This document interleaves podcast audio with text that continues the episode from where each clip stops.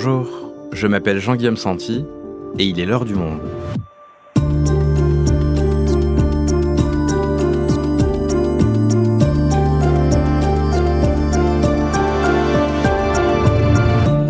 Aujourd'hui, il y a 200 ans, en septembre 1822, Jean-François Champollion perçait un mystère millénaire, le mystère des hiéroglyphes une compréhension de ce que les Égyptiens appelaient la parole divine qui nous a ouvert les portes sur une civilisation prodigieuse qui s'est étalée sur 3000 ans d'histoire.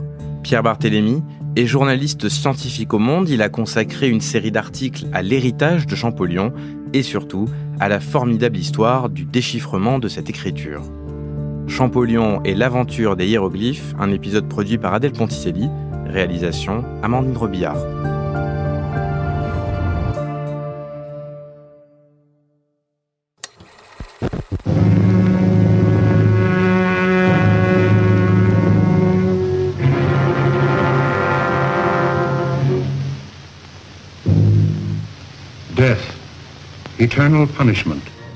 La mort, éternel châtiment pour toute personne qui ouvre ce cercueil.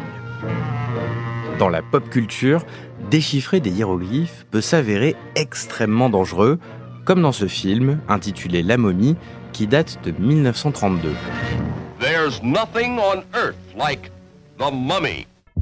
Et ça a l'air même encore plus dangereux dans cet autre film également intitulé La momie, mais qui date de 2017. Cette fois, c'est Tom Cruise qui risque sa vie en réveillant la terrifiante princesse Amanette d'Égypte. D'après les hiéroglyphes, elle s'appelle Amanette. Elle était promise au trône d'Égypte. À cause de ce que vous avez fait, cette force ancestrale s'est réveillée. Bref, se retrouver face à un tombeau et déchiffrer ces écritures enfouies sous le sable du Sahara, ça peut vous coûter très cher. Et à l'origine de ces mythes et légendes, un mystère qui aura duré près de 1400 ans.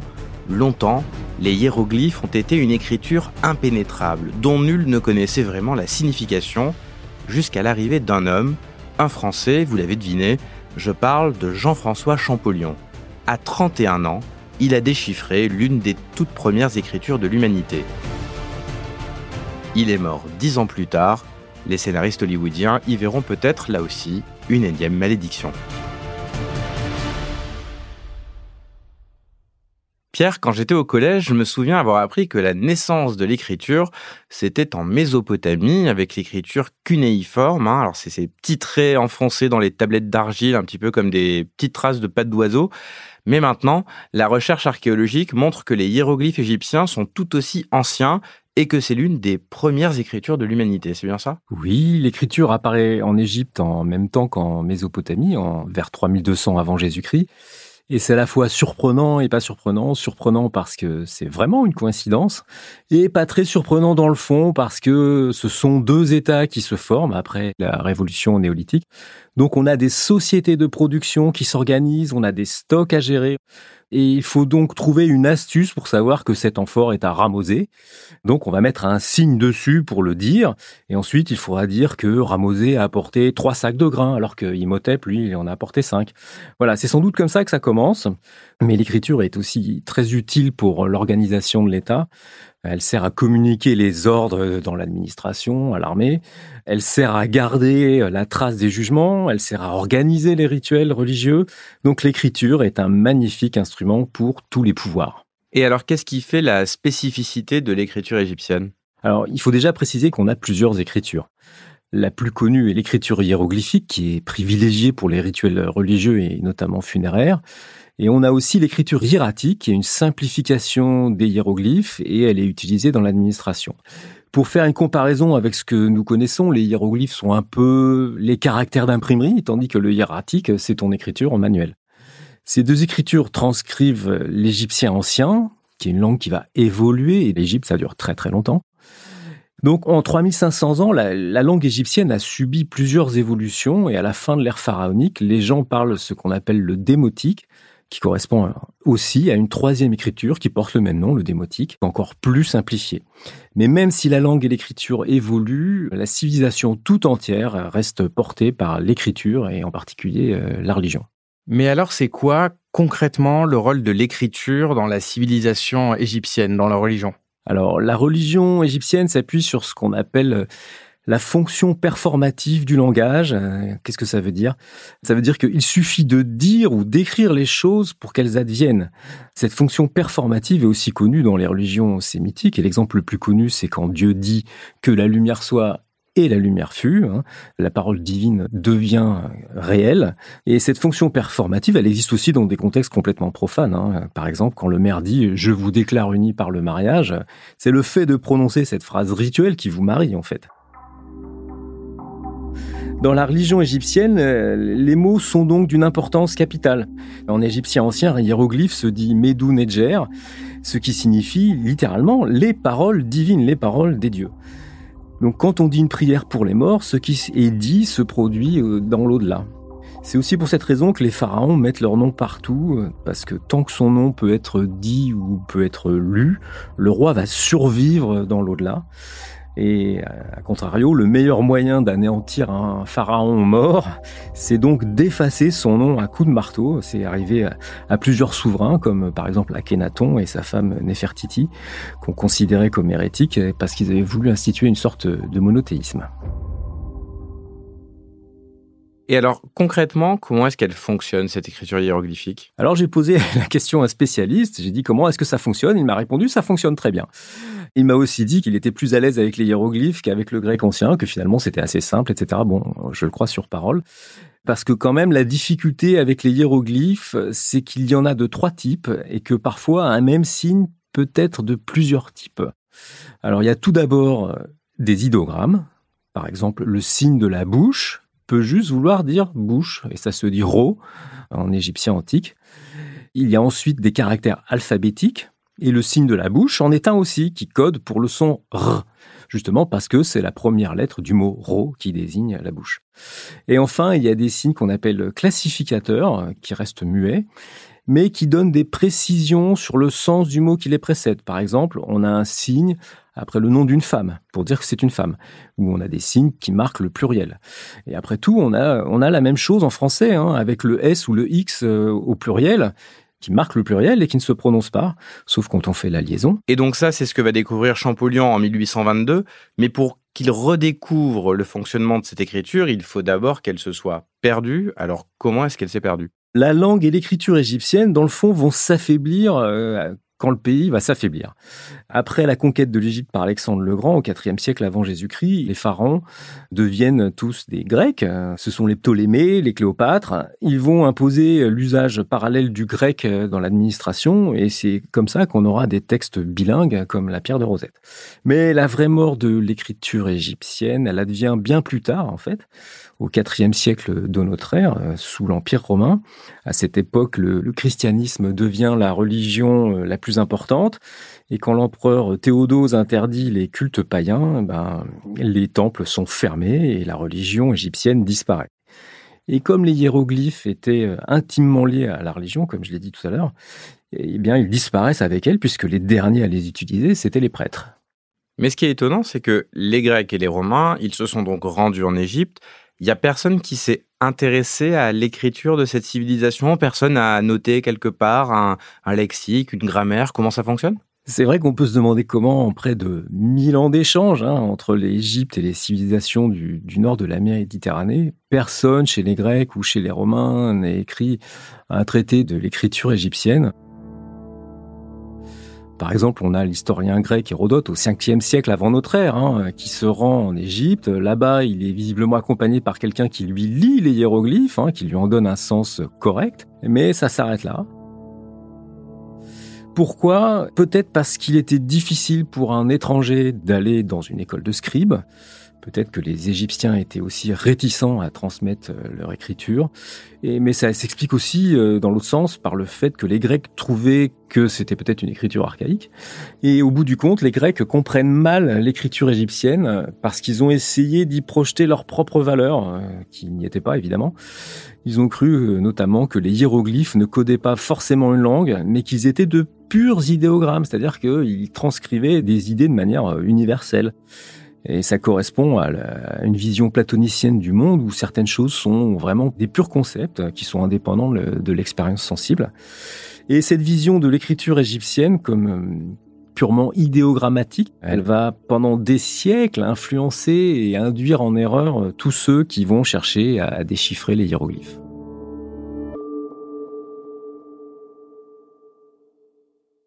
On en arrive donc à l'histoire de Champollion et j'ai l'impression que son image, dans l'idée qu'on s'en fait, c'est celle d'un homme qui apporte enfin la lumière à un mystère millénaire que personne jusque-là n'avait réussi à expliquer. Mais toi, tu nous dis que c'est moins hollywoodien que ça, entre guillemets. Il n'y a pas un seul moment eureka et beaucoup de précurseurs ont petit à petit apporté des pièces au puzzle. Comment est-ce que ça s'est passé? Ça commence à la Renaissance, euh, où il y a un intérêt renouvelé pour l'Antiquité. À ce moment-là, on ressuscite des textes anciens, et parmi les manuscrits qu'on exhume euh, figure le manuscrit d'un certain Horapollon, qui est un philosophe de culture grecque qui vivait à Alexandrie au 5e siècle. Et euh, ces qui sont un traité sur l'écriture des Égyptiens, ils vont connaître un grand succès. L'ennui, c'est que Apollon perpétue l'interprétation idéogrammatique des hiéroglyphes. Et comme c'est un auteur de l'Antiquité euh, et qu'il vivait à Alexandrie, ben on lui fait confiance, à tort. Alors d'autres savants vont répéter euh, ces erreurs. Le plus connu d'entre eux est Athanasius Kircher, un, un jésuite allemand au XVIIe siècle. Mais il va tout de même faire euh, une découverte cruciale. Laquelle? Kircher comprend que la langue copte, qui est la langue liturgique euh, des chrétiens d'Égypte, est l'héritière de l'égyptien ancien. Donc euh, ça donne une idée de la langue qui est cachée derrière les hiéroglyphes. Mais pendant un bon siècle, on ne va pas aller plus loin. Alors au XVIIIe siècle, il y a plusieurs petites avancées. On a par exemple le travail du danois Jürgen Zoega qui fait une liste de près de 1000 hiéroglyphes différents. Et il en déduit que c'est pas une écriture purement phonétique, parce que mille signes, c'est beaucoup trop pour un alphabet, évidemment. Mais il en déduit aussi que mille signes, c'est beaucoup trop peu pour une écriture purement idéogrammatique, parce que dans une langue, dans un dictionnaire, il y a des milliers et des milliers de mots, donc mille signes, ça va pas suffire pour transcrire tout ce qu'il y a dans l'existence et dans la nature. Donc Zoéga en conclut que les hiéroglyphes sont probablement un système mixte, ce qui se révélera exact. Mais pour arriver à casser le code de l'écriture, en fait, il faut des textes bilingues. Donc on se rapproche de la solution, on comprend déjà que c'est ni alphabétique ni purement idéogrammatique. Ce texte bilingue dont tu parles, il arrive lors de la découverte de la fameuse pierre de Rosette. Alors est-ce que tu peux nous rappeler comment elle a été découverte et ce que c'est la pierre de Rosette? Le contexte, c'est euh, Napoléon Bonaparte et son expédition d'Égypte. Hein. Ce sera une belle aventure scientifique. Sur le plan militaire, en revanche, c'est nettement moins glorieux, c'est même un fiasco. En juillet 1799, les Français, qui sont malmenés par les Anglais, les Ottomans, euh, veulent équiper en artillerie une ancienne forteresse euh, un peu délabrée, située sur la branche occidentale du Nil, dans la ville de Rosette. Et là, ils mettent au jour, par hasard, une épaisse dalle en pierre, en pierre sombre de plus de 700 kilos. Sur cette pierre, il y a trois textes en trois écritures différentes, donc en hiéroglyphe, en démotique, l'égyptien tardif dont j'ai parlé tout à l'heure, et en grec. Et comme on sait lire le grec, on comprend le texte, qui est assez rébarbatif. Hein. Il s'agit d'un décret passé en 196 avant Jésus-Christ sous le règne de Ptolémée V. Euh, mais alors le problème pour nous Français, c'est que bah, justement la France euh, perd la campagne d'Égypte face aux Anglais et qu'elle est obligée de céder la pierre de Rosette aux Anglais. La pierre de Rosette devient une prise de guerre, vraiment, et c'est pourquoi elle est aujourd'hui au British Museum à Londres et pas au Louvre à Paris. D'accord, donc beaucoup de péripéties autour de cette pierre de Rosette, et donc Champollion n'est finalement pas le premier à l'examiner. Et non, surtout qu'au moment où on la découvre, il n'a que 8 ans. Alors donc avant Champollion, plusieurs personnes s'y intéressent, et en particulier celui qui sera son grand rival, le savant anglais Thomas Young, qui est un touche-à-tout de génie. Et donc, euh, Young fait une analyse statistique du texte, ce qui lui permet de confirmer beaucoup de choses, comment on note le pluriel, quels sont les signes pour les nombres, par exemple. Et il va aussi s'intéresser, et surtout s'intéresser aux cartouches. Alors, qu'est-ce que c'est un cartouche? C'est un ovale qui contient quelques hiéroglyphes, dont on pense depuis le XVIIIe siècle, et l'abbé français Barthélemy, qui n'a aucun rapport avec moi, ces cartouches, on pense qu'ils contiennent les noms des rois. Et sur la pierre de Rosette, le roi, c'est Ptolémée. Et on voit son nom revenir plusieurs fois dans le texte grec. Et on voit, Young voit la même suite de signes revenir dans les cartouches. Il comprend quel signe correspond à quel son. Parce que, comme les noms des pharaons d'origine grecque n'avaient aucune signification pour les Égyptiens, on les retranscrivait de manière purement phonétique, avec l'alphabet. Et Ptolémée, en égyptien, ça se dit Ptolmis, et donc Young comprend à peu près quel signe correspond au P, au T, au O, au L, etc. Et donc c'est déjà une belle avancée. Mais la victoire n'est pas totale, puisque Young ne restera pas dans la postérité comme étant celui qui a percé le mystère des hiéroglyphes. Pourquoi? Qu'est-ce qui lui manque? Ben, cette transcription phonétique des noms des rois grecs euh, n'est pas du tout représentative du reste de l'écriture en fait. C'est pas ainsi qu'on écrit les noms des pharaons et des reines égyptiennes, hein, par exemple. Ces noms-là ont un sens pour les Égyptiens. Par exemple, Toutmosis, c'est Thoth l'a engendré. Et donc, ces noms sont écrits en partie en idéogramme. Donc, Young, qui est juste sur euh, la retranscription alphabétique, euh, ben, il bloque après avoir déchiffré Ptolémée.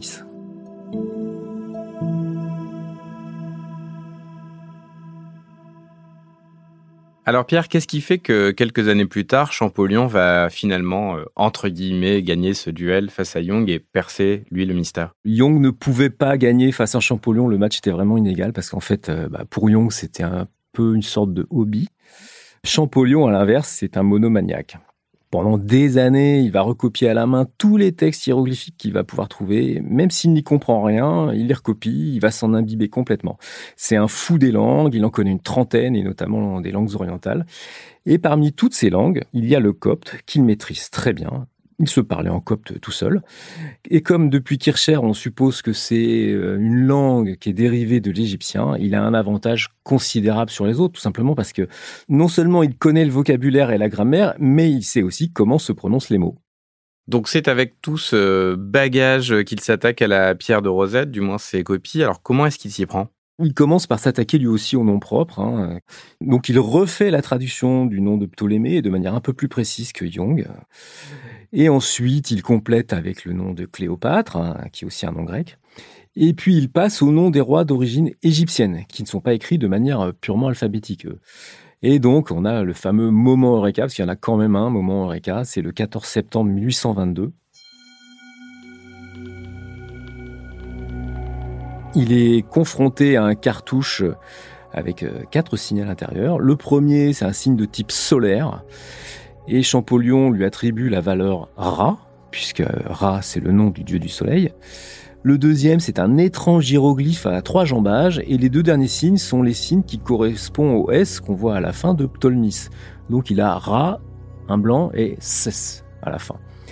Donc le défi, c'est de euh, déchiffrer ce deuxième signe, celui qui a trois jambes, Champollion revient à la pierre de Rosette, il retrouve ce signe mystérieux à un endroit où le texte grec évoque euh, un anniversaire, donc une date de naissance. Or, en copte, il sait que la notion de naissance, ça se dit mess. Et donc là, il a son illumination parce que ce qu'il lit, c'est Ramesses. Il comprend qu'il est en train de lire le cartouche de Ramsès II et il comprend la logique de la langue. Et à ce moment-là, il réalise qu'il a compris quelque chose de clé pour derrière comprendre l'intégralité de la langue? La légende raconte qu'il se précipite dans le bureau de son frère aîné, Jacques Joseph, qui a été son mentor depuis l'enfance, qu'il s'écrit ⁇ Je tiens l'affaire !⁇ avant de s'écrouler victime d'une syncope. Quelques jours plus tard, le 27 euh, septembre 1822, il présente sa découverte à l'Académie des inscriptions et belles-lettres en présence de Thomas Young, qui était euh, à Paris euh, par hasard. Et euh, donc, c'est le moment où il rentre vraiment dans l'histoire. Oui, et c'est comme ça qu'il devient le fondateur de l'égyptologie. On l'a vu au début de l'épisode, il meurt seulement dix ans plus tard, et en dix ans, il a le temps de produire un lexique, une grammaire. Au fond, Pierre, c'est quoi l'héritage de Champollion? Ce qui fascine les chercheurs que j'ai interrogés pour cette série d'articles, c'est moins le fait que Champollion ait cassé le code des hiéroglyphes, parce qu'ils me disent qu'on y serait arrivé un jour ou l'autre. Mais en fait, c'est d'avoir en seulement quelques années reconstitué toute la langue et du même coup euh, donné accès à toute une civilisation qui nous fascinait, clairement, mais à laquelle on ne comprenait pas grand-chose. Comme les Égyptiens écrivaient beaucoup, on a une très grande variété de textes qui nous disent beaucoup sur eux. Le livre des morts, bien sûr, mais on a aussi des registres, des décrets, des correspondances privées, des recettes et aussi des textes littéraires. Alors pour euh, préparer euh, cette série euh, d'articles, j'ai rencontré l'égyptologue Guillemette Andreu Lanoé et elle m'a parlé d'un registre des absences qu'on tenait sur un chantier à Der El Médine, c'est le village où, où vivaient les artisans qui préparaient les tombes de la vallée des rois et des reines. Et ce registre, c'est parfois drôle, parfois moins, parce qu'on y trouve consignées les, raisons des absences des ouvriers. Alors on dit, bah voilà, il a la gueule de bois, il est allé porter des choses pour le scribe, sa femme a ses règles, il embaume son frère, il brasse sa bière. On buvait beaucoup hein, dans l'Égypte antique, visiblement.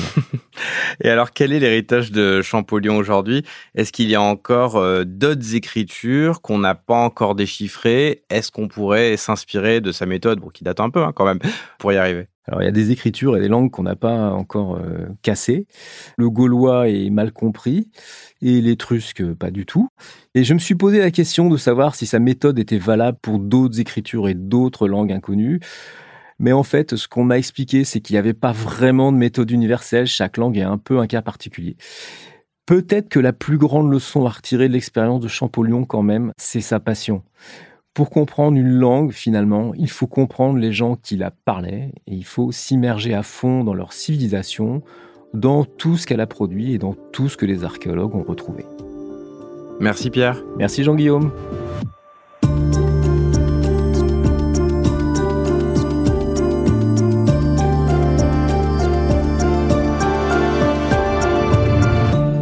Si vous souhaitez en savoir plus sur le sujet, vous pouvez aller consulter la série d'articles que Pierre Barthélémy a consacré au mystère des hiéroglyphes dans la rubrique 1822 Les hiéroglyphes déchiffrés en allant vous abonner sur notre site. C'est la fin de l'heure du monde, le podcast quotidien d'actualité proposé par le journal Le Monde et Spotify. Pour ne rater aucun épisode, vous pouvez vous abonner gratuitement au podcast sur Spotify ou nous retrouver chaque jour sur le site et l'application lemonde.fr. Si vous avez des remarques, suggestions ou critiques, n'hésitez pas à nous envoyer un email à l'heure du monde @lemonde.fr. L'heure du monde est publiée tous les matins du lundi au vendredi. On se retrouve donc très vite. À bientôt.